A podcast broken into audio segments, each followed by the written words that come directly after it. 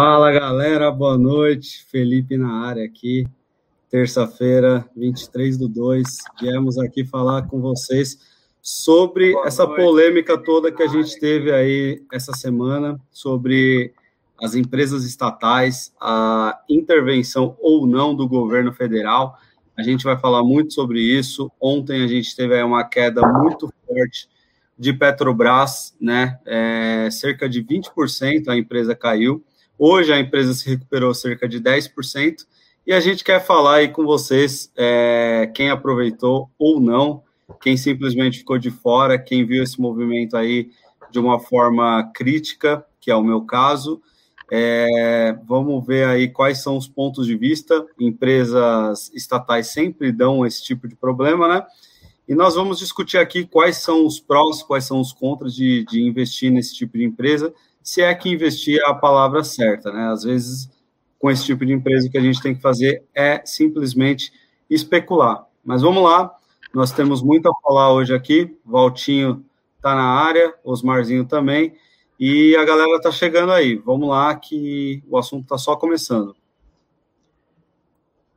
Boa noite, então tá tudo ok? Então tá funcionando, né? Valeu.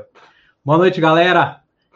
É, muito feliz aqui de estar mais uma vez com amigos aqui, né? Seja aqui na tela, inclusive vocês já estão chegando, inclusive tem embaixador hoje, né? Aí é, é, o Ivanzinho, né, vai fazer uma prova aí muito importante, né? No final de semana, se eu não me engano. Então, te já deseja a família embaixadores aí já deseja tudo, é, toda sorte assim é como se fosse só a, a cereja do bolo, né? Que ele está bem preparado para isso. Então, vai ser show de bola. E aí, claro que, né? Quando a gente visa algo, né, que fez uma preparação tranquila, a gente tem um emocional tranquilo, tem que acontecer alguma coisa para perturbar o ambiente, né? Para o meio poder, tipo, ficar um pouco mais agitado. E no caso aí foi nesses né, acontecimentos aí é, na bolsa, se foi interferência ou não. Então, estou muito ansioso aí para a gente trocar alguns comentários e tal, porque é, eu não sei como é que o Matheus vem hoje, não sei como é que o Mateuzinho vem hoje, mas eu vou tentar dá mais assim, um, mais aquela traulitada do contra, entendeu? Mas não sei se eu vou chegar à altura dele. Então, é, boa noite, galera. Boa noite aí a todos. Quem está escutando aí pelo podcast, seja bem-vindo aí a mais um encontro aí dos embaixadores, né? Essa, esse time aqui tá pesado, toda terça às 8 horas. E vamos falar aí sobre esse assunto. É difícil, Valtinho, contrapor o Matheus aqui, o cara sempre tem umas ideias divergentes aqui do, das nossas tradicionais, mas eu gosto de ser porque faz a gente refletir. E a gente vai falar muito sobre isso aqui. É, o pessoal que está aí lá do, do, meu. Recebi várias mensagens ontem e hoje é, do, dos meus mentorados lá, querendo saber e agora o que, que eu compro, o que, que eu faço, que empresa que eu vou comprar, tá na hora de comprar proteção, o que, que eu faço? Então, a gente vai falar um sobre isso, sobre a visão, né, de cada um de nós aqui, dessa intervenção aí do governo é, nas estatais. E eu fico impressionado aí as pessoas acharem que nós vivemos num país capitalista e com esse tipo de atitude mostra mais que nós somos cada vez mais socialistas, né?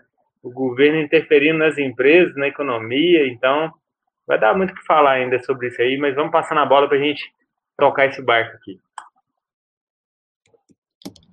Boa noite para todo mundo.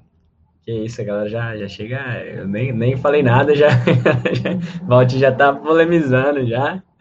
É, cara, eu, eu fico num misto. Uh, na hora que falou que ia falar disso, eu falei, caramba, é um misto, porque assim, a vontade realmente é de descer assim, a lenha mesmo, falar mal, porque é, é triste ver o que tá acontecendo, viu? Mas, por outro lado, acho que muito do que a gente vem falando aqui no, nos últimos lives, né, nos últimos, desde a da live né, a gente fala disso, é que justamente a gente não pode confiar em governo, né, a gente não pode confiar é, no que o, a gente não pode controlar. E se tem uma coisa que a gente não pode controlar é o governo. Então, é, a gente tem que se preparar para todos os cenários, inclusive para isso. Então, acaba que essa é só mais uma lição né, que a gente está aprendendo. Acho que investidor brasileiro aqui, ele vive tendo lições de que ele não pode ser um investidor comum é, e simplesmente se preocupar com as empresas, né? Aqui você tem que se preocupar com uma série de outras coisas e governo é mais uma delas, né? Mas deixa o Arthurzinho falar aí que a gente vai começando o dia. Opa, Opa, fala aí, galera. Boa noite, boa tarde, bom dia aí para quem estiver escutando em qualquer formato. Cara, hoje a gente vai falar de um tema muito interessante, que é nada mais do que sobre quem você, a quem né, você se associa quando a gente está falando de uma empresa, né?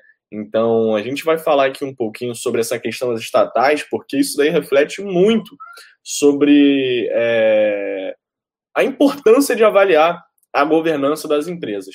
Então, vamos que vamos aí, vou passar para o Felipe para a gente começar a fazer esse bate-bola aí. E, galera, mandem perguntas, é, mandem comentários aí também, que a gente vai estar tá respondendo, interagindo com vocês aqui, tá? Pode mandar aí. Fala aí, Filipão. É isso aí. Então, bom, o tema foi introduzido, a gente viu aí, acho que todo mundo acompanhou.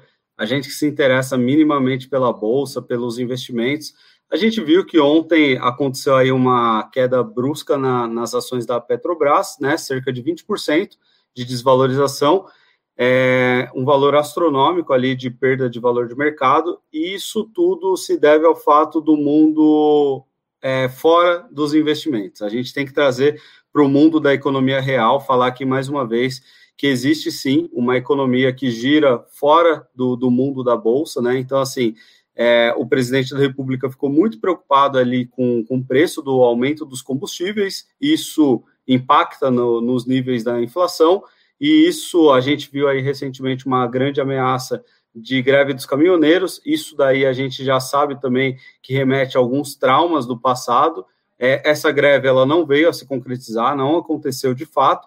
Porém, se acontecesse, a gente já sabe mais ou menos aí qual que é, é a, o fim dessa história, né? A história ela não se repete, mas ela rima, então poderia não ser nas mesmas dimensões da, da anterior, mas aconteceria sim uma catástrofe aí, e a gente que está vivendo aí numa pandemia, não sei como que isso, na, na questão de logística, não acabaria interferindo outras questões então a gente teria muitas preocupações aí. Essa greve não aconteceu, mas é, o aumento de, de preços do, dos combustíveis, ele sim aconteceu. E o presidente, preocupado, claro, com, com, com é, a sua popularidade, né, vamos dizer assim, ele teve ali que tomar uma atitude. E aí a atitude dele foi de não renovar o mandato do presidente da Petrobras, que venceria em breve, venceria no mês que vem. Só que ele antecipou um pouco isso, isso foi visto pelo mercado como uma intervenção. E aí eu queria debater aqui com o pessoal, porque eu não sei se é uma unanimidade, se todo mundo vê como realmente uma intervenção. O que eu vejo é que é muito claro, seja quem estiver lá, de direita ou de esquerda, isso daí vai acontecer e a gente tem que tomar muito cuidado quando a gente for investir em empresa governamental, em empresa estatal. Empresa estatal é aquela empresa que o, o governo é o maior sócio, o maior controlador dela.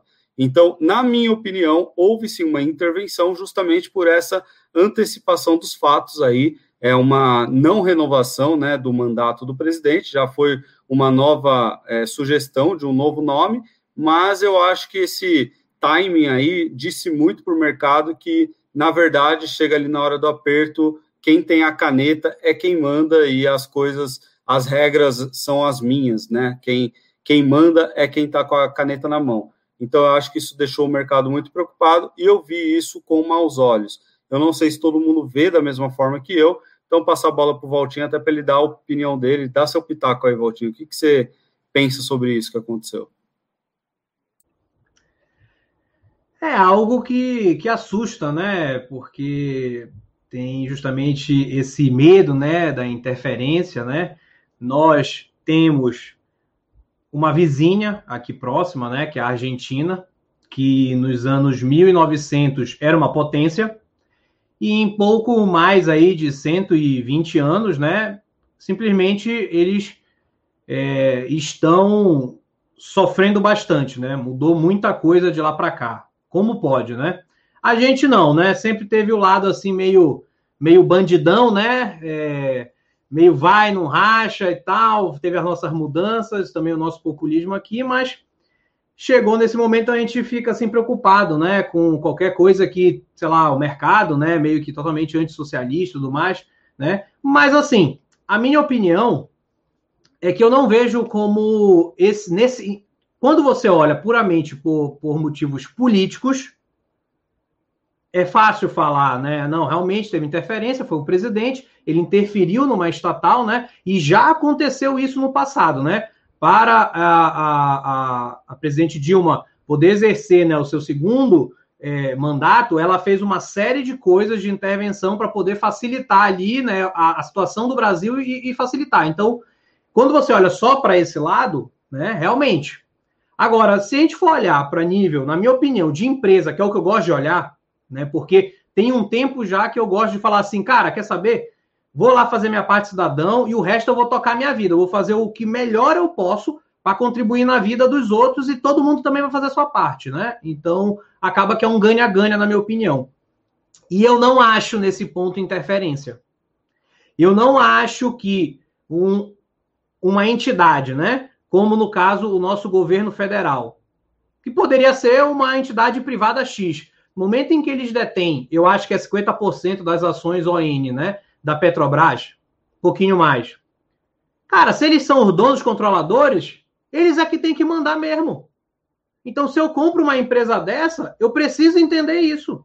E não ficar, tipo, depois, ai, interferência e tudo mais, porque isso pode acontecer. Aconteceu no governo da Dilma, aconteceu agora e vai continuar acontecendo. Por quê? Porque a gente está falando de dono. Quando você pega a família Clabin e ela manda, e ela ganhava royalties para poder ceder o nome Clabin, teve até uma discussão que eu tive que votar para ver se aprovava ou não a queda dos royalties, ou se mudava o nome Clabin. A gente até estava brincando se ia ser, é, é, sei lá, ia ser Clatim, ia ser algum nome assim parecido, sabe? Mas algo Clabin com C, né? É, é, com C, isso aí, entendeu? Mas, tipo assim, acabou que decidiu cair. Mas assim, os caras mandam. Então, a, a, a, como investidor minoritário, se eu realmente tenho, na minha opinião, a ciência que eu sou um minoritário perante uma empresa dessa, e eu vou fazer parte, eu preciso olhar, porque para mim governança corporativa não é só estar no novo mercado. É simplesmente você olhar e ver assim, bem, quais são as condições para eu virar sócio? Quando eu olho aqui, né, Quais são as condições? Porque essa mesma Petrobras aqui, ó, ela, ela me levava para aqui o cartão Premia aqui, né? Ela me levava ali para Fórmula 1, show de bola, camarote Fórmula 1 e tal. Então, assim, bons tempos esse. Né? Então, assim, você precisa saber onde você está entrando. Isso serve para toda empresa. Então, isso que aconteceu é sempre mais um grande exemplo que vai sempre rimar, né? Repetir o que quer que seja, para a gente saber direitinho o que, que a gente quer, né? O que, que a gente quer. Então, assim, se o governo manda, e eu olhei assim, olha, é, o governo manda realmente, eu estou olhando aqui, né? É, até o Felipão colocou mais 50%. Então, cara, acabou. Eles é que mandam. O que não pode é o governo não ser acionista e ele ir lá e falar assim: olha, mas o petróleo é nosso. Eu vou canetar e mando agora esse negócio, inclusive essa tua empresa agora é minha. Aí a gente está conversando de outro aspecto, aí é puramente político. Mas se o cara é o dono e ele até reclamou por N motivos e tal, ele quer um cara que, na opinião dele, está fazendo uma, um, um, um, serviço bom em, em, em, outro lugar, né, em outra autarquia, que no caso eu acho que era Itaipu, cara, é o dono. Eu, eu, se eu sou sócio, eu estou compactuando com isso, né? Então, assim, esse é um pouco assim que eu queria, né, trazer assim, não sei porquê, antes de começar a live, assim, tipo, eu tava assim, eu, caraca, veio assim um negócio, porra, vou dar uma de Mateus, assim, eu senti assim, essa energia vibrante, então gostei de trazer aí essa, essa ideia, porque no final das contas é isso, pô, o cara é dono, a gente tem que respeitar, pô, tá lá, tá escrito. Uh, para mim, uma intervenção puramente política seria se fosse o que a gente já viu aí na Bolívia, né, e Venezuela. É, Valtinho, e para mim, infelizmente, o Estado ele não é empreendedor. Infelizmente, as atitudes que ele toma, às vezes não é o melhor para o negócio. Porque, infelizmente, como você falou, mesmo ele sendo dono do negócio, às vezes, às vezes ele tem um viés político por trás da decisão que ele toma, sendo dono daquele negócio, sendo um sócio majoritário. Porque a gente, por exemplo, quem aqui, Filipão, gosta muito da Berkshire Hathaway, o Warren Buffett está à frente. E ele é que manda lá. Ele interfere nas empresas que ele é sócio, de forma que, através do empreendedorismo, as empresas cresçam e favoreçam seus acionistas. Mas, infelizmente, o Estado, através do presidente, tem uma carga política por trás. E eu acho interessante o que você falou. Então você tem que estudar, tem que saber que aquela empresa que você está sendo sócio tem um acionista majoritário que é o Estado E ele vai sempre tomar uma decisão baseada, às vezes, um interesse político, não só no interesse da empresa, através do empreendedorismo para a empresa crescer. Porque eu estava dando uma, uma, estudada que eu gravei um vídeo já há alguns dias, quando a Petro, acho que foi até na sexta, que a Petro anunciou o aumento do, do combustível. E, tipo assim, a gente olha para o ano passado, o ano inteiro a Petrobras não teve um aumento do, da margem, não teve aumento no lucro, comparado com o aumento do preço do combustível. Isso aí foi repasse do, da alta do dólar, foi repasse da, da alta do barril do petróleo, então ela estava repassando os custos. Agora, você, como acionista, entende que o Estado vai interferir ali, tomando uma decisão não empreendedora, se tiver tudo bem, tá tranquilo, você vai ser sócio desse tipo de empresa. E se ele entrar agora nas estatais é, nas, de energia elétrica, lá, transmissores, geradores de energia, e fizer esse tipo de interferência? Então, a, a ideia é que não é falar que está ruim ou que não, mas que você entenda esse tipo de situação para poder tomar a melhor decisão. Se você quer continuar sócio ou não, se você vai estar tá comprando as suas ações, se você vai aumentar a sua posição, se você vai comprar put, vender o que você quiser. Faça isso da melhor forma e faça isso consciente.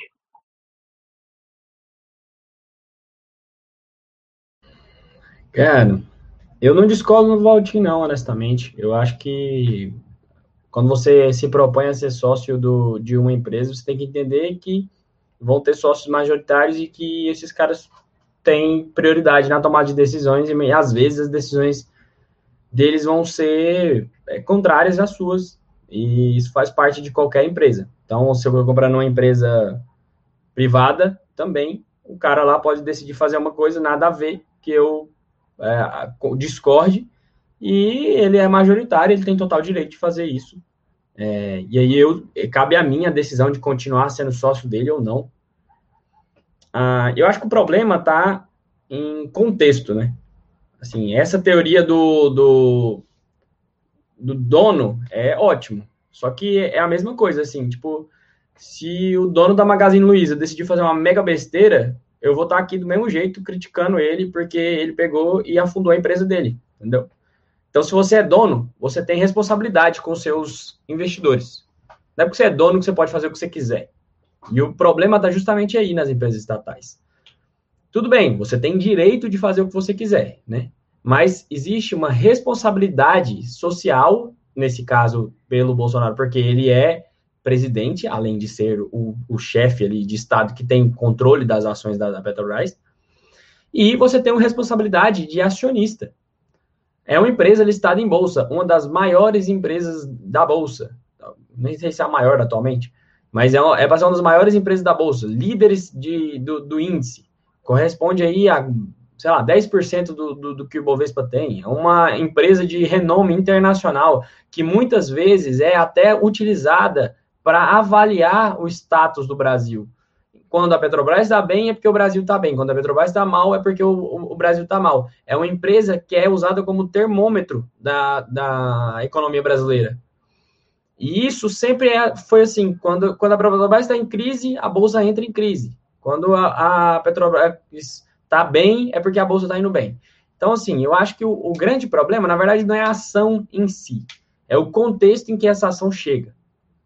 É, uma coisa é, o cara não está mostrando é, resultado financeiro, o cara não está mostrando é, ser uma pessoa efetiva no que ela faz. E aí você pega e, e substitui esse cara com uma decisão, porque você tem, tendo responsabilidade com o seu com o seu acionista, com como dono de empresa.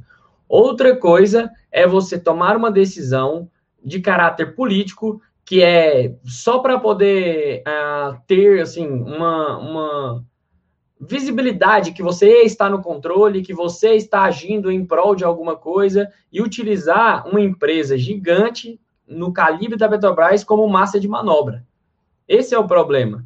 O problema é o contexto que você gera nisso. Você, você gera a impressão dentro do país que não existe segurança, não existe responsabilidade para com o investidor. E isso num tempo onde a bolsa está subindo, onde a gente está tendo uma recuperação financeira, no momento crítico da economia, onde a, a, as empresas estão penando aí para se manter é, gerando empregos, captando investimento, a gente está num bom momento de exportação, entrando bastante dinheiro no país, e aí o cara vai lá e dá uma rasteira em todo mundo. Entendeu? ele, ele meio que mostra para o mercado assim, olha, vocês estão trazendo dinheiro, mas a gente não quer não. Aqui a gente, aqui a gente prefere ficar sofrendo mesmo. Não traz dinheiro não, porque aqui eu vou continuar mandando e vou continuar desfazendo. Então assim, o problema é esse.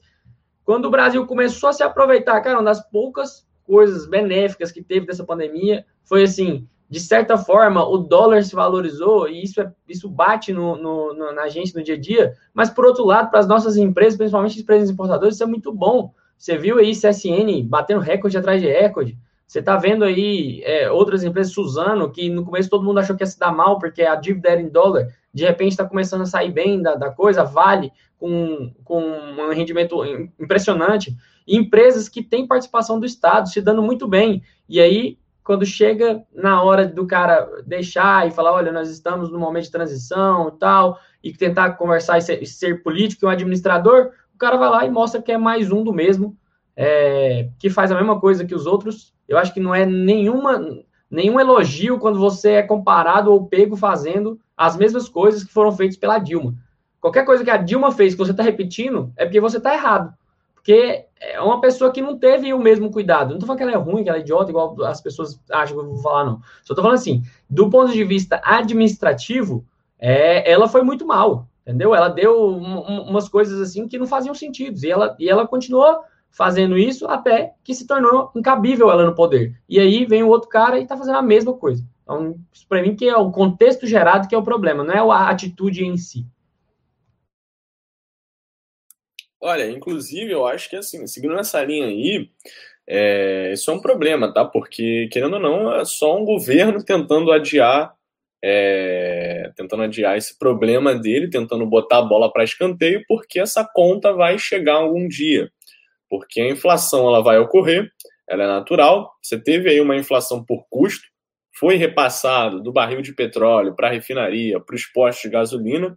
E se você tentar travar o preço para agradar a população, você nada mais está aí fazendo uma política de populismo com uma massa aí que de fato não entende sem educação financeira, inclusive, é, essa aí é uma das dos principais pontos de importância, né? Você conseguir visualizar o que o teu governante está fazendo com o teu dinheiro, porque agora você sabe administrar o seu próprio dinheiro. Então você consegue eleger pessoas melhores. Isso é um ponto muito interessante. Mas no caso, é muito complicado você acabar é, fazendo essa política dessa maneira e intervir na empresa. É óbvio, a empresa ela tem um controlador. Você sabe que tem aquele risco embutido, você tem que olhar o preço. É aquilo que o Graham fala, né? O Damodaran também fala, que é a questão de você entender a diferença entre preço e valor. O preço, né? A empresa ela pode parecer mais barata dependendo do nível de risco dela. Se ela tiver um nível de risco ali, né, da percepção do mercado maior, ela vai ter múltiplos de valuation menores. Pode pegar, por exemplo, aí, depois você entra no status investe.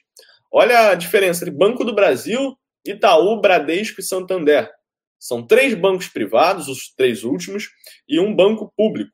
Por mais que o Banco do Brasil seja um bom banco, sendo que você olha lá o número dele você não encontra nenhum absurdo, o mercado penaliza por conta do risco. E você tem que entender. E na minha estratégia, no meu método de investimento, eu não deixo passar empresa estatal barata. Eu só enxergo as estatais como algo que eu tenho que evitar, que eu só tenho que comprar quando elas já estiverem ali muito massacradas. Como foi o caso ali, por exemplo, do Banco do Brasil, que eu tinha comprado em março. E chegou a bater preços parecidos da época lá ontem, quando caiu 10%.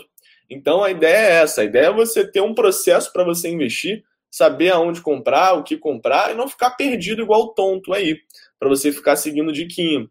Porque assim, você depender ali de, do que, que o governo está fazendo ou não é complicado.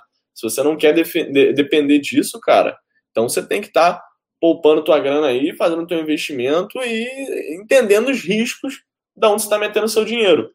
Acho que isso daí é, é fundamental e que todo mundo falou aí, tá? Concordo aí, tá? Passar a bola aí para o Filipão também.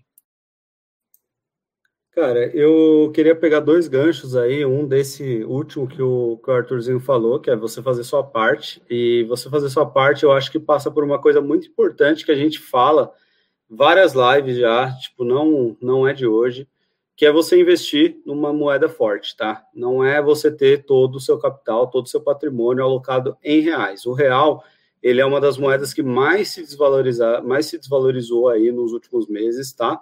E um dos motivos do nosso combustível estar tão caro é esse, porque o barril de petróleo ele é cotado em dólar e o, o real frente ao dólar está hiper, mega, ultra desvalorizado.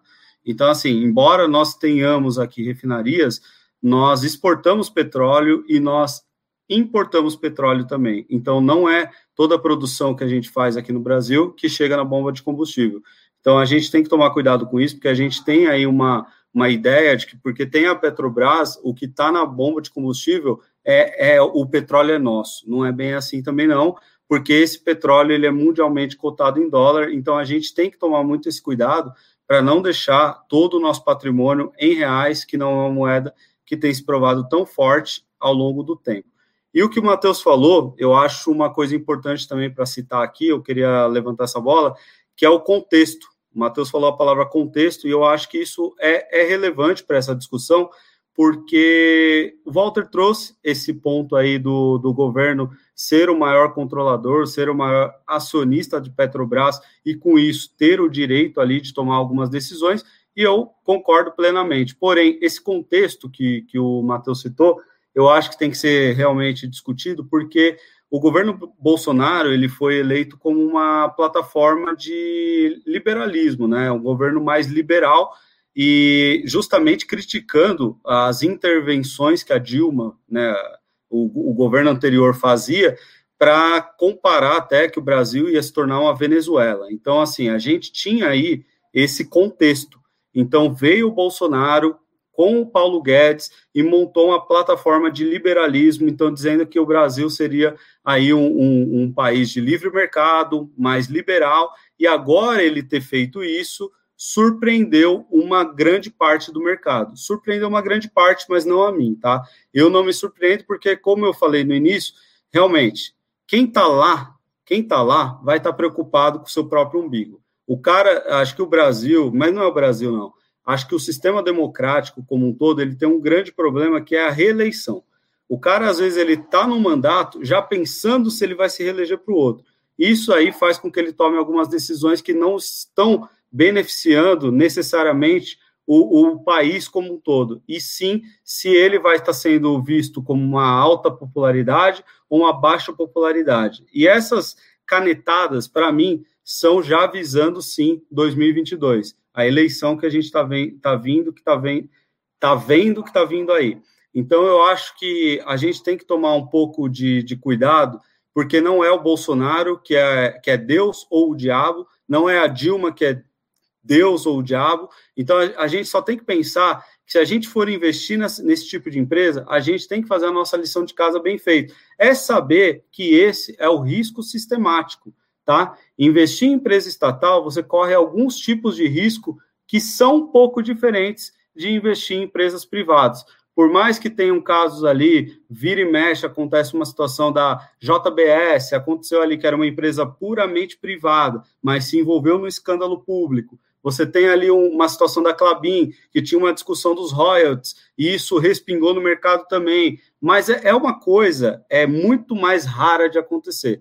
Você tem riscos sistemáticos e riscos não sistemáticos. O risco de você investir sendo sócio do governo, cara, é um risco muito alto que eu considero para ocorrer, embora, por exemplo, eu tenha Banco do Brasil na minha carteira, porque eu considero que é uma empresa que está hoje muito descontada. Ontem, por exemplo, para mim, Banco do Brasil passou de uma forma que eu não pude deixar de reforçar na minha carteira. Eu já tinha eu falei, peraí, eu tô vendo aqui uma oportunidade, estava muito próximo ao preço que eu já tinha, eu falei, pô, deixa eu pegar mais um pouco aqui.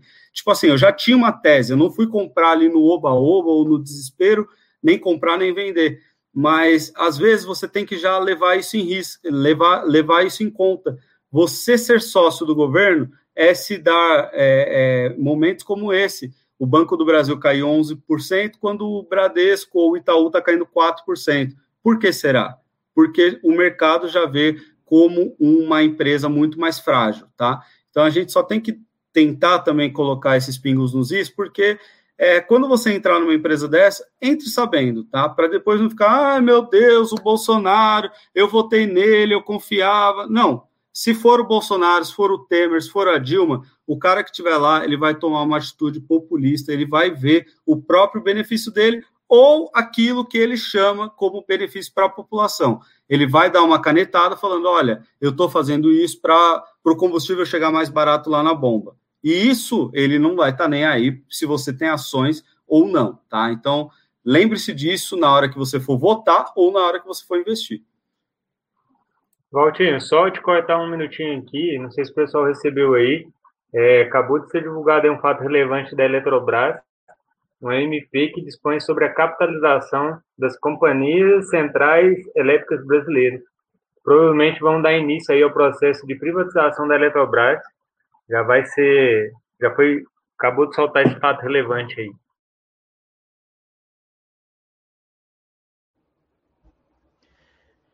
É, é, esse negócio, né? Invariavelmente, né? Quando a gente tem aqui as estatais, né? Você tem esse lado, né? Político, né? Até o, Wallace, né, colocou aqui que a gente precisava de empresas melhores no topo, né? É, o, detalhe, assim, na minha opinião, Wallace, é o que vai ser uma empresa melhor para o nosso país, né? É um país que, quando você vai olhar uma empresa de tecnologia para investir, hoje em dia tendo facilidade, né, para investir é, lá fora, é, meio complicado, né? O lucrinho, assim, que algumas têm aqui, como funciona né, o investimento. Então, assim, isso do, do dólar até ter a desvalorização, ele tem até o seu momento de acontecer, né? Até o, na época do Trump, ele reclamou que o Brasil estava, né, intencionalmente desvalorizando a moeda, porque isso estava cada vez ferrando mais os Estados Unidos. O problema não é nem só agora a gente está desvalorizando a nossa moeda, é que o dólar também já vem numa decrescente grande. Por quê? Muito dólar, né? E, e, e, tem projeto de mais dólar ainda, né? Os Estados Unidos ele imprimiu dólar é, ano passado, eu acho que um quinto do dólar impresso, né? É, na história do dólar foi, foi só ano passado. Então, assim, aumentou muito. Então, isso enfraquece também o dólar, que é uma moeda que a gente considera a, a moeda forte, que já está enfraquecida. A gente vem, enfraquece mais ainda a nossa, né? Mas eu, é, é, por isso até que, na minha opinião, não se trata puramente, né, do... Existe o sexy canvas, né, da parte da... Quando a gente se educa financeiramente, né? A gente imagina uma praia, a gente imagina a vida boa, sem problemas, né? Tudo tranquilo, né? Todo mundo rindo, parece aquele... E, e por partes, né? Sempre repetindo, parece aquele antigo comercial da escola, né?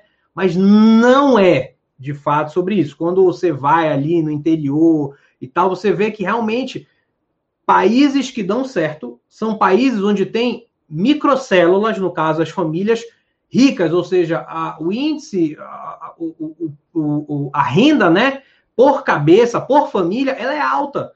Isso dá condições de que cada célula dê certo que se de repente uma falhar, as outras estão ali funcionando como sistemas complexos, né? Que aí tem todo depois a, o desenvolvimento, né? É, da ideia da matemática fractal que gerou a Pixar e que por outro lado o Taleb pegou e saiu desenvolvendo as teorias dele.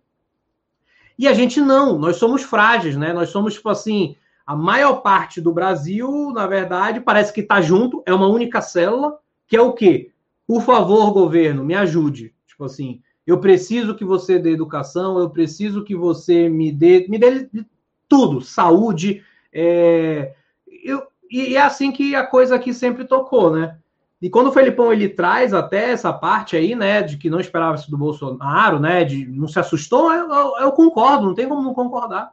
Nós estamos num, num ranking de liberdade econômica lá embaixo. A gente sabe que no Brasil os três poderes não são independentes. Existe existe uma nuvem ali, eu não posso falar muito, porque não sei se de repente bate polícia aqui, né? Então, assim, é, a gente vive né, nessa matrix, né? Infelizmente, isso aí é uma coisa que me chateia muito, tá? Mas eu tento ficar de boa. É, mas assim, cara, não tem como. O, o, o, Guedes, ele é um Chicago, tipo assim, ele veio da escola de Chicago. Eu, eu pude ver o que, que os caras fizeram lá no Chile Na época, inclusive, da ditadura militar deles, com o neoliberalismo e tal. Então, assim, hum, é um ledo engano, sempre foi. Bolsonaro, inclusive, como deputado federal, nunca teve nenhuma atitude né, é, contra o Estado, né? Sempre foi uma atitude é, é, é, é centro-esquerda ou esquerda que seja, mas realmente, assim, ele, eles estão mais à direita do que alguns políticos, né, que estão aí em cena hoje no Brasil, né, como o, o, o Boulos, que ocorreu lá em São Paulo, aqui no estado do Maranhão, que é o Flávio Dino, que é o nosso governador. Então, tipo assim, entre um e outro, realmente existe quem está mais à direita e quem está à esquerda, mas é realmente um, um, engano a gente achar que ah, é direita, é, é, liberalismo, é liberdade econômica, quando o cara que vem assumir o teu Ministério da Economia, ele não veio de uma escola que fala isso. Se eu sou de uma escola, na, vou dar um exemplo esdrúxulo, né? Se eu sou, tá aí, eu vamos dizer que eu sou da polícia militar, o Osmarzinho é do bombeiro. Cara, eu não, eu não, vou entrar no poder e falar assim, nossa, eu achei que o Walter ele veio, né? Ele falava um discurso que ia ser para os bombeiros e tal, e aí quando eu chego, eu, cara, mas de fato eu não aprendi isso. Eu aprendi dessa forma aqui. Eu estudei na melhor universidade que tinha aquele modelo econômico e eu só estou colocando em prática, né? E essa, o que na verdade me preocupa mais de tudo é a nossa dependência e a nossa apatia como população perante a eles, né? Porque coisas que você lê em alguns jornais que foram publicados semana passada, eles já estão obsoletos. Inclusive de finanças. Ah, só sobe, bolsa só sobe, tudo bem. Já está obsoleto. Mas quando você pega, às vezes, algumas referências de 500, mil, dois mil anos atrás, parece que elas estão mais atuais do que nunca. Né? Eu, até só para terminar minha fala, eu já vivi experiência familiar onde existia uma sociedade, sete sócios, e houve o cara, ele pensou assim, falou assim, o, o mau caráter, né? Ele falou assim, cara, eu só preciso de quatro. Eu não preciso agradar todo mundo, eu só preciso agradar a maioria. E aí tudo que eu quiser vai ser colocado, né? Então acabou que ele viu que caiu muito bem essa, essa medida né, do auxílio emergencial, ajudou demais mesmo, mas teve também gente que não, não, não poderia ter pego e pegou, e por aí vai. Né? E aí vem também aqui né, ajudar o brasileiro né, no bolso, né, no combustível. Então, assim, foi tudo aí o, o que o Felipão falou e, e, também não me assusta, né? Basta a gente saber né, quem a gente está, né? Eu acho também que o grande, quem vai sofrer mais é a população, porque acaba contribuindo, o pessoal sempre quer que o governo dê mais um auxílio, a população sempre está esperando mais alguma medida populista, porque acaba que gera na população esse anseio, ah, se eu não fizer, se eu não correr atrás, se eu não buscar educação financeira, eu vou receber mais um auxílio aqui mês que vem e talvez no próximo. Então, eu acho que acaba criando uma dependência da população grande e o que limita a pessoa querer estar tá buscando educação financeira. A gente vive num país, como o pessoal, todo mundo falou e muito, que tem pouquíssima educação financeira, que o pessoal não entende o que é inflação, que não entende nem o que é o juro composto. E como que a pessoa vai estar tá se libertando disso ali se ela está sendo alimentada? E aí o pessoal falou da, intervenção estatal, intervenção do governo. E o pessoal que é, vários empresários criticam, mas, por exemplo, muitos ainda têm alguma isenção fiscal, que tem algum benefício do governo, que tem alguma medida ali que te auxilie, falar assim, não, nós vamos cortar todos então, para poder vocês ficarem aí livres realmente. Não, mas aí pode ser que me impacte. Ah, eu tenho, sou produtor rural, eu preciso de uma isenção aqui para plantação, tal, algum benefício. Então, se retirar os benefícios, tanto os bons quanto os ruins, todo mundo vai sentir na pele. E às vezes o pessoal não está preparado para isso, para esse governo menos intervencionista. Mas vamos voltar aqui para o assunto das ações. O pessoal perguntou ali mais cedo agora quem que comprou, quem que comprou o quê. Eu, infelizmente, não comprei nada. Fiquei só assistindo, como o pessoal comentou, e o sangue correndo. Eu achei que foi só um, um sanguinho pouquinho, não foi aquele sangue, mas eu fiquei só assistindo. E eu orientei o pessoal que está lá na minha embaixada, no meu grupo do WhatsApp, ó, pessoal, vamos ter calma, porque a gente não sabe até onde que vai essa queda, se é realmente, é, igual o pessoal viu hoje, a, Petro já subiu 8% quase. Então, tem, eu me mantive ali conservador, só assistindo, para poder não fazer nem um, movimento errado. E como o Warren Buffett sempre fala, né? Primeira regra é não perder dinheiro. Então, para não perder, às vezes eu abri mão também de estar tá ganhando um pouco ali e fiquei só assistindo. Cara, eu, por mais é, que eu seja contra a, essa, essa intervenção aí, né? Porque, igual eu falei, acho que o contexto e é isso, e essa contrariedade vem justamente da minha ideia de longo prazo. Eu acho que isso é um tiro no pé ao longo prazo, no curto prazo, ótimo. Você tem é, resposta ali, o pessoal vai achar que você é muito bom, porque você baixou o preço do combustível, manteve lá. Só que no, no longo prazo você vai criar uma crise e se ele conseguir reeleger, ele mesmo vai ter que resolver. E aí, daqui a dois, três anos, ele vai ter outra crise. E aí, o que, ele vai fazer? Quando a Petrobras estiver com uma crise de rentabilidade, que não tiver confiabilidade do mercado, e aí você está precisando da empresa ali para desenvolver economicamente, você está patinando. Então, assim, o, o meu grande problema é, se isso fosse uma decisão estratégica, assim, ó, vou fazer essa mudança aqui estratégica, porque essa empresa vai agir desse, desse, dessa maneira, e daqui a cinco anos nós vamos ter uma empresa mais forte, nós vamos estar uma empresa de maior renome internacional, o lucro vai crescer, margem operacional vai crescer, é, e isso aqui é visando o desenvolvimento. Sem problemas, não tem nenhum problema com isso intervenções para desenvolvimento. Outro caso é você vir a público e falar assim, ó, isso aqui é por causa deste momento exclusivamente, é, o pessoal, a população está sofrendo e tal, e eu preciso tomar uma decisão. Infelizmente, vai ter é, desdobres econômicos, mas puramente social. Você ser amplamente é, aberto sobre isso. Também acharia justo. Não, não, não concordo, mas acharia justo. Agora, outra coisa é você ficar nesse chove no molha, entendeu? Você faz a coisa, aí te pergunta o que, que é, e você fica, não, não é bem assim, a gente está pensando em fazer mudanças pelo. Não, você não está fazendo nenhuma coisa nem outra, você está lascando a economia sem um discurso bem definido da parte social. Então, assim, ou você faz uma coisa, ou você faz outra. Esse em cima do muro de não faz nenhuma coisa nem outra, ah, não sei, é parte para ajudar, é parte para poder desenvolver, eu não sei bem. Parece que está perdido, pô. Acho que é por isso que o investidor fica confuso. O investidor uh, brasileiro é, fica confuso, fica mais uma coisa, mais é, amedrontado, e o, o, internacional tá assim, cara, esse cara ele não sabe nem o que, que ele tá fazendo. Tipo assim, eu vou, eu vou, eu vou investir numa, não é nem só a questão do é, ele está intervindo numa coisa pública. Ele, ele tá, tipo assim, ele, ele não sabe nem o que, que ele está fazendo, ele não sabe nem por que, que ele está fazendo, entendeu? Ele não tem um discurso bem definido. Isso não é uma crítica ao Bolsonaro, não. Isso é uma crítica a todos os políticos que toda vez é feito aqui desse jeito. Os, o, o, político sempre ele não justifica as coisas, como são feitas, como por que, que ele está fazendo, qual que é o intuito. É sempre aquela coisa do tipo assim, alguém fala, aí você vê um monte de analista comentando, falando com o cara assim, ah, ele tá fazendo isso por causa daquilo. Aí o outro fala, não, não é por causa disso, não, é por causa daquilo outro. E aí, tipo assim, cadê a resposta do cara? Cadê o, o chefe de Estado, o cara que é o, o dono, então? Porque se numa empresa particular isso acontece, tem que vir um comunicado oficial da empresa dizendo: estamos fazendo isso por causa disso, disso e daquilo outro, e a nossa intenção é essa. Pronto. Resolvido. Agora, o problema é justamente isso, entendeu? Os caras não geram uma narrativa.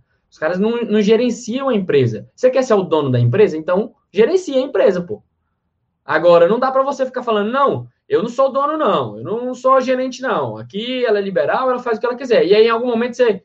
Não, mas eu vou mudar aqui, e aí continua. Mas é porque eu mudei, porque eu sou o dono. Mas agora continua sozinha. Ué, aí o mercado realmente vai reagir mal. Isso não tem como não reagir mal. E o problema, a, a agravante da coisa é que, assim, os resquícios não são Petrobras, né? Quando você tem a, a, o cara da JBS, o cara da empresa particular fazendo uma besteira, você vai lá e tem problema com aquela empresa. Aquela empresa é desvalorizada. Quando você dá um golpe na Petrobras, você dá um golpe na bolsa inteira. Então você deu um tiro no pé na Vale, você deu um tiro na pé no Banco do Brasil, você, você deu um tiro no pé em várias empresas que estavam indo bem. E não fizeram nada, não, não tiveram um fato relevante, não tiveram nada de, gestão, de, de, responsabilidade sobre o que aconteceu e estão levando golpe e, e, e, perdendo credibilidade internacional, perdendo, perdendo dinheiro que poderia ser investido nessas empresas. Então, assim, o golpe econômico é, é sempre no longo prazo. E o meu problema é justamente esse. A, a, desvalorização do longo prazo. Aí, isso, isso para mim é falha de gestão. E, e como chefe de Estado, independente de qual lado que você é, você é um gestor. Se você não consegue pensar no longo prazo, talvez você não, devesse, não devesse ser o gestor. Cara, sem dúvidas, isso aí que o Matheus falou tá totalmente certo. E assim, literalmente isso. O investidor internacional ele acaba olhando para aquilo e falando, ele não sabe o que ele está fazendo. A inflação, o aumento do preço do combustível nos postos de gasolina foi por custo, foi pelo dólar ter aumentado, foi um repasse ali, como eu falei desde o começo.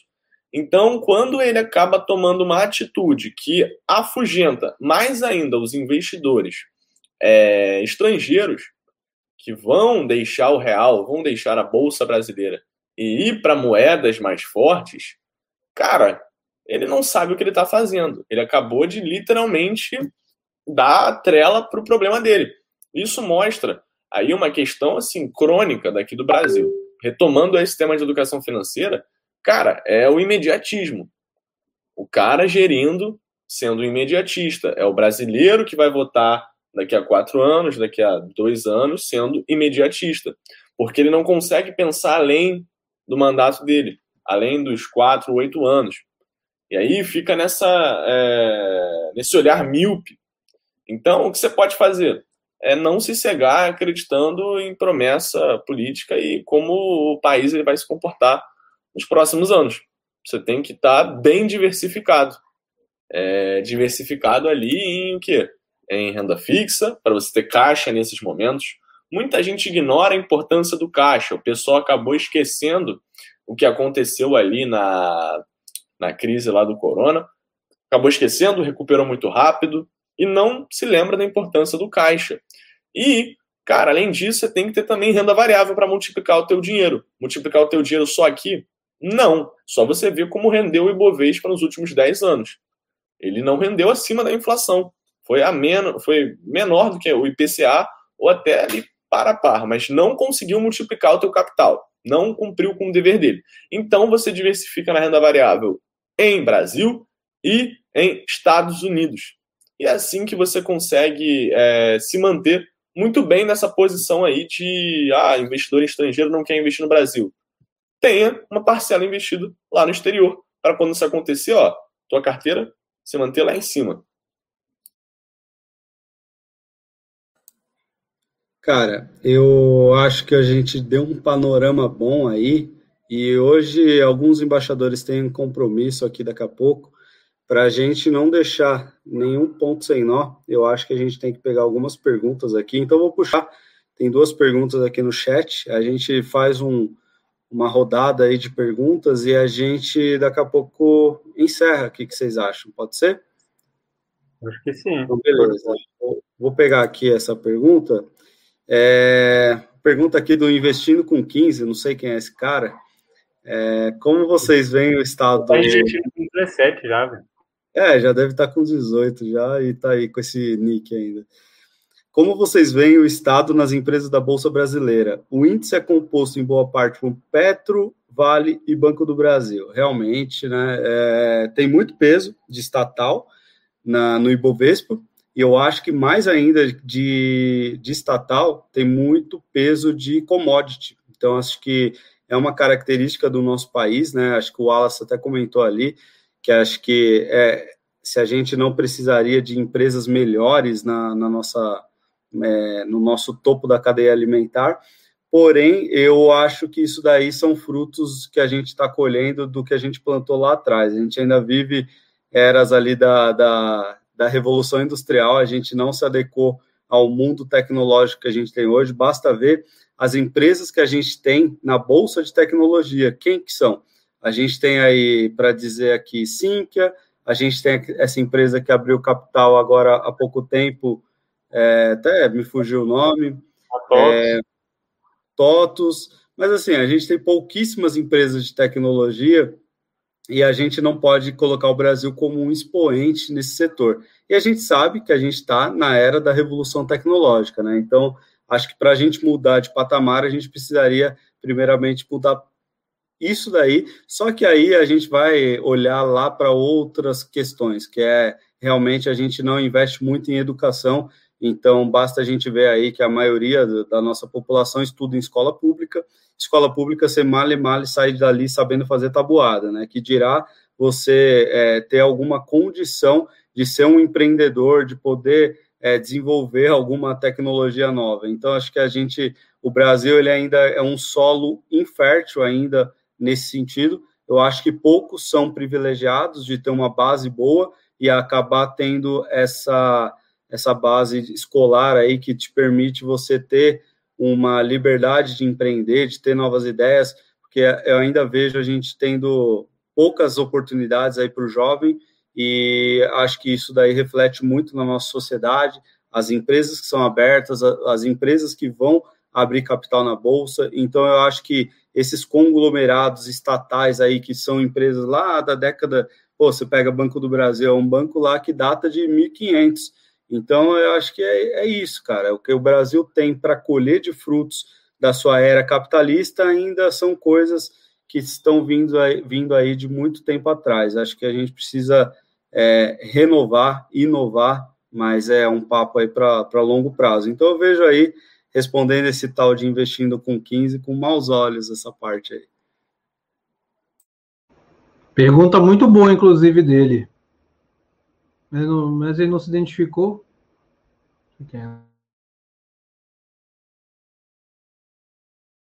Posso tocar aí também, então? É, é só falar rapidinho aí.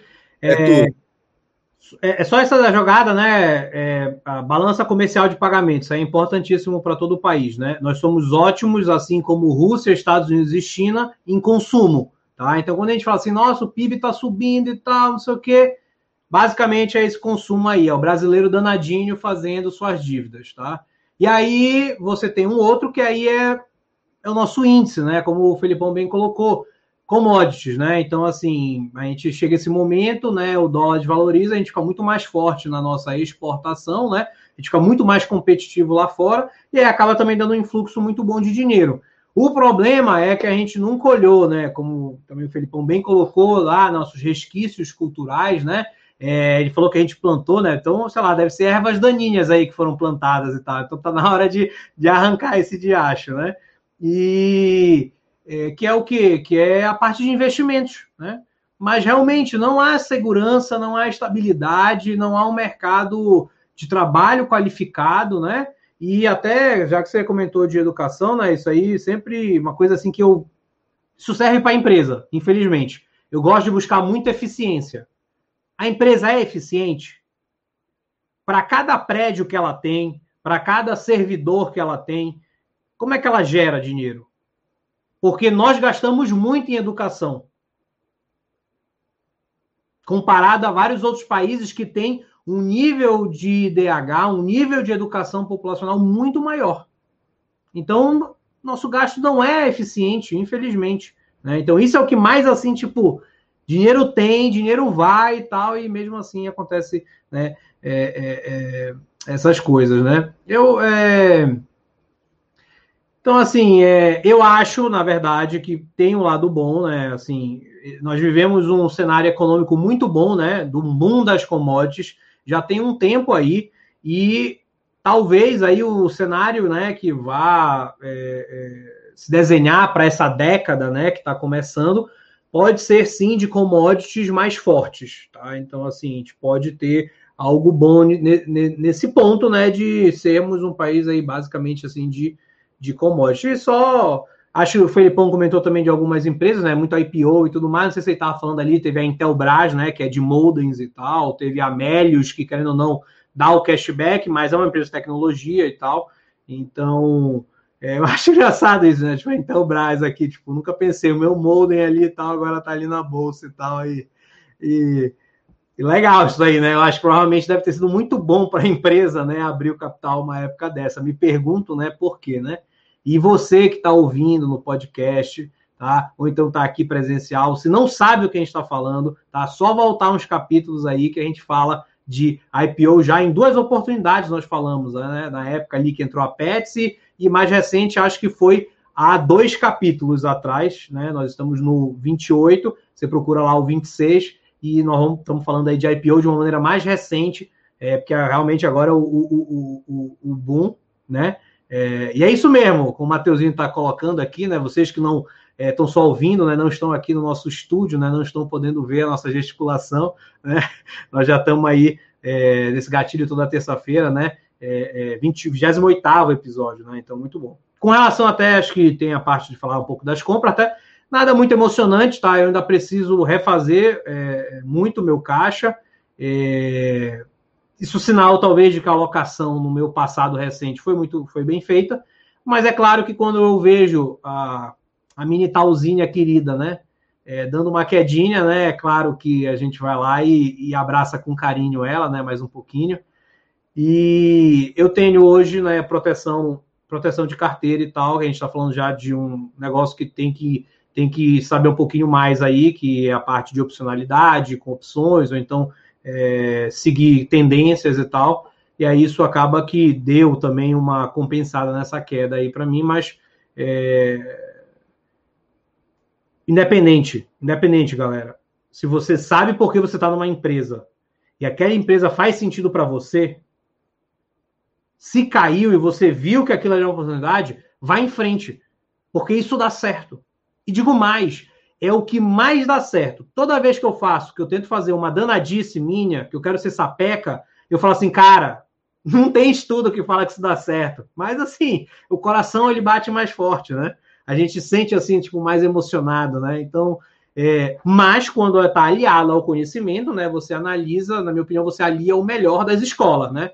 E aí você tenta chegar né, num, num mundo de estabilidade, né? De equilíbrio, né? Talvez trazendo muito aí é, a representatividade do meu signo do zodíaco, né? Que é Libra, que basicamente é a balança, é o equilíbrio, né? Então, é, foram, foi, acabou que foi isso que eu fiz aí. Foram dias corridos e tal, não só no trabalho, como também é, como pai. Diria que é um trabalho, esse aí é, é, é fantástico.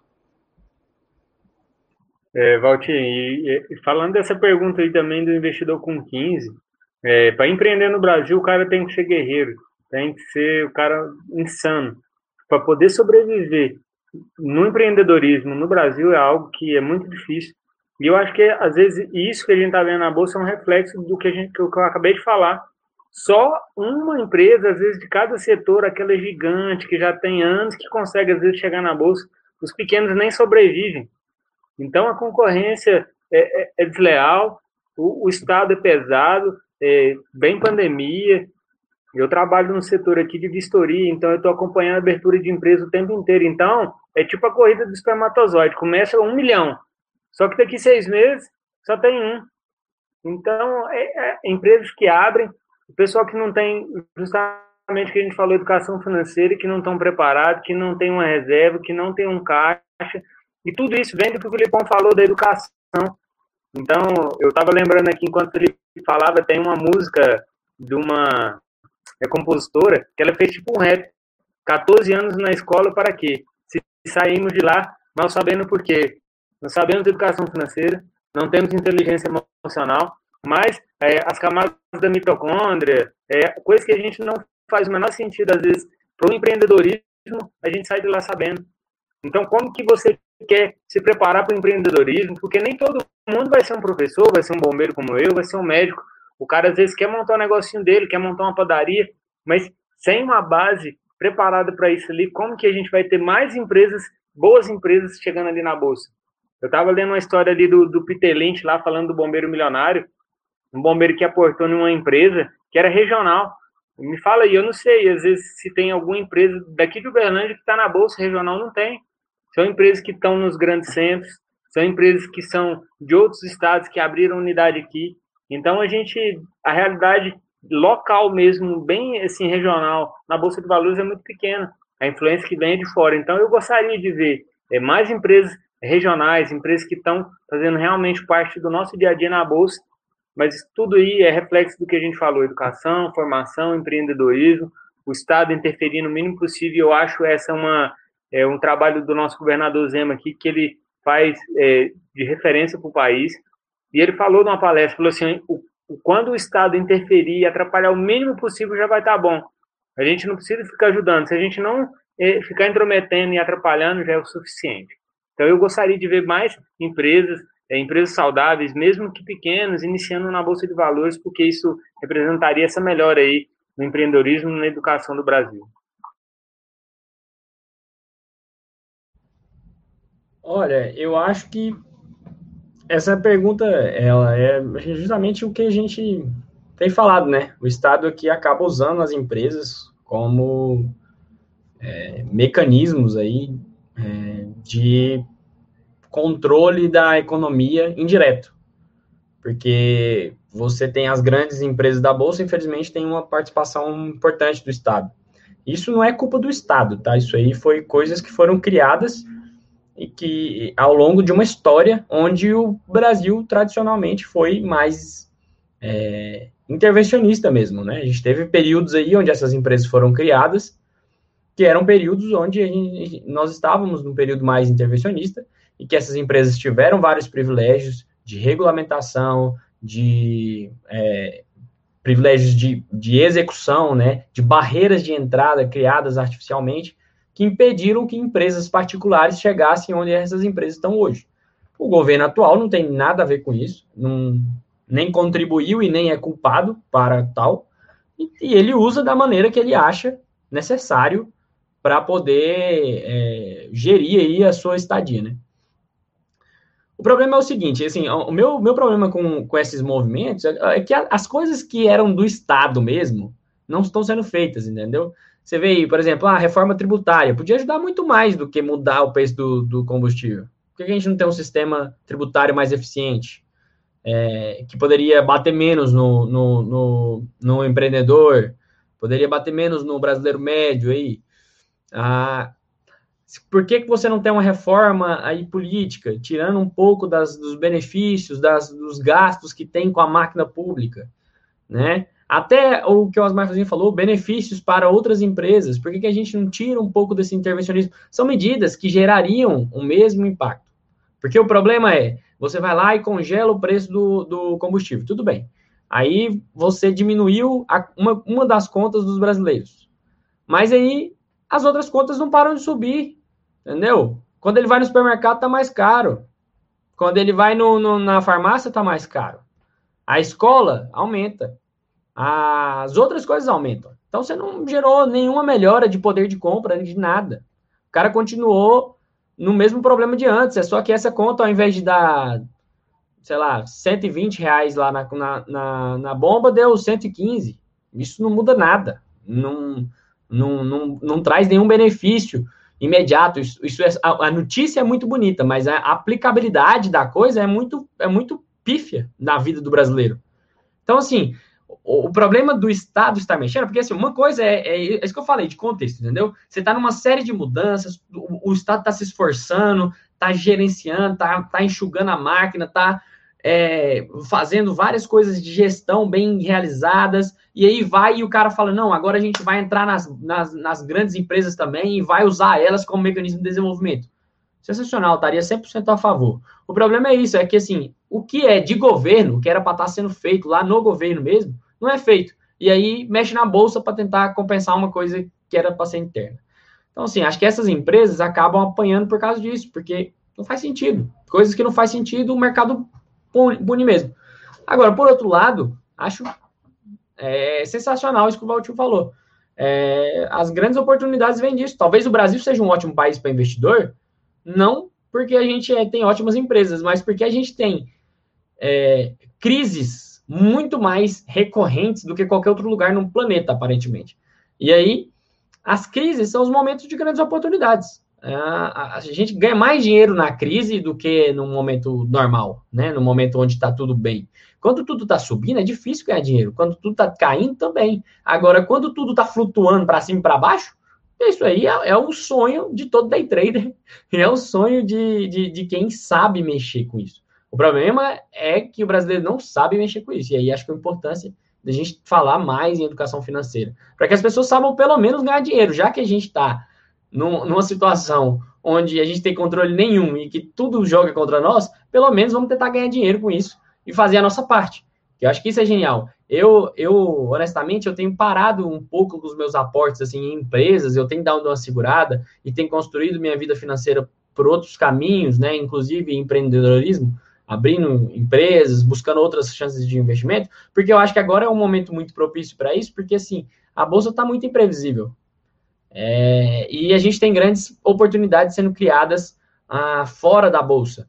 E eu acho que a bolsa é, ela sempre está aqui, né? Ela, ela sempre vai estar. E você, ao longo do, do tempo, é, você tem que se posicionar é, e, e, aproveitar essas, pequenos, essas pequenas janelas que tem de abertura.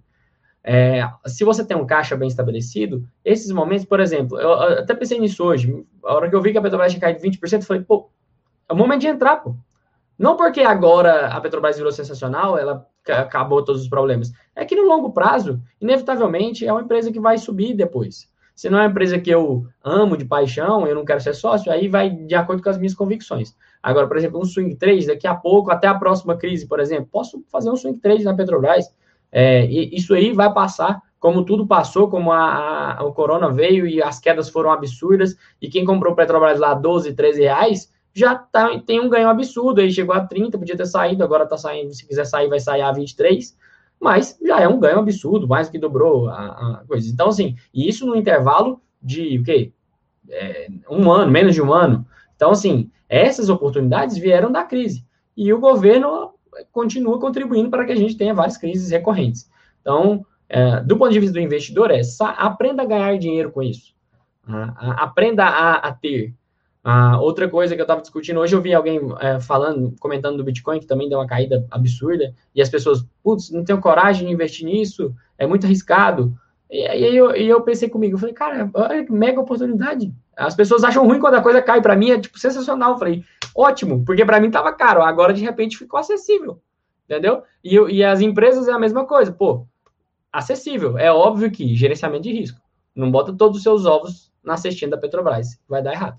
Agora, se ela faz parte dentro da sua estratégia ali de empresas, tem certeza que às vezes num swing trade agora vai entrar a Petrobras, entendeu? Num, num factor investing. Às vezes, se você não executar lá as barreiras de entrada, que as Petrobras vai falhar em todas, se você gerenciar... Mateus, seu danado.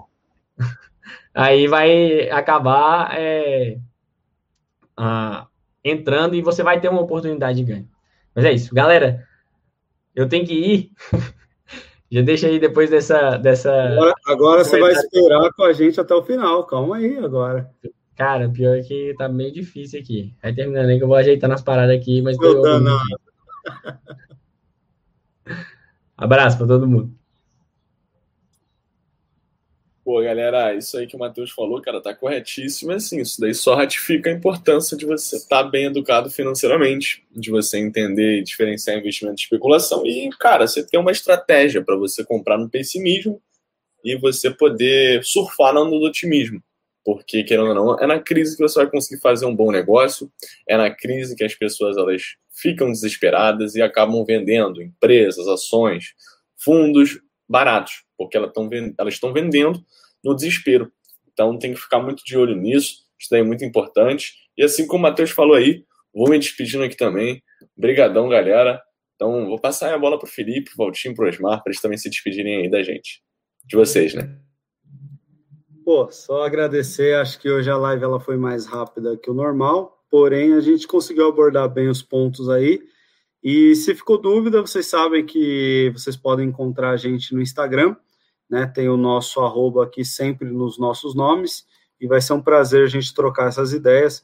Toda terça, às 20, a gente vai estar aqui no, no YouTube, e vocês encontram a gente também no Spotify, através do podcast. Eu devo subir esse podcast entre amanhã e quinta-feira. Certeza, isso não falha. Me agradecer aí a presença de todos, é, com essa ideia até do podcast, né? O negócio, o material ele fica, inclusive, com outra modalidade, né, para a gente acessar. Então, acho muito, muito acho muito.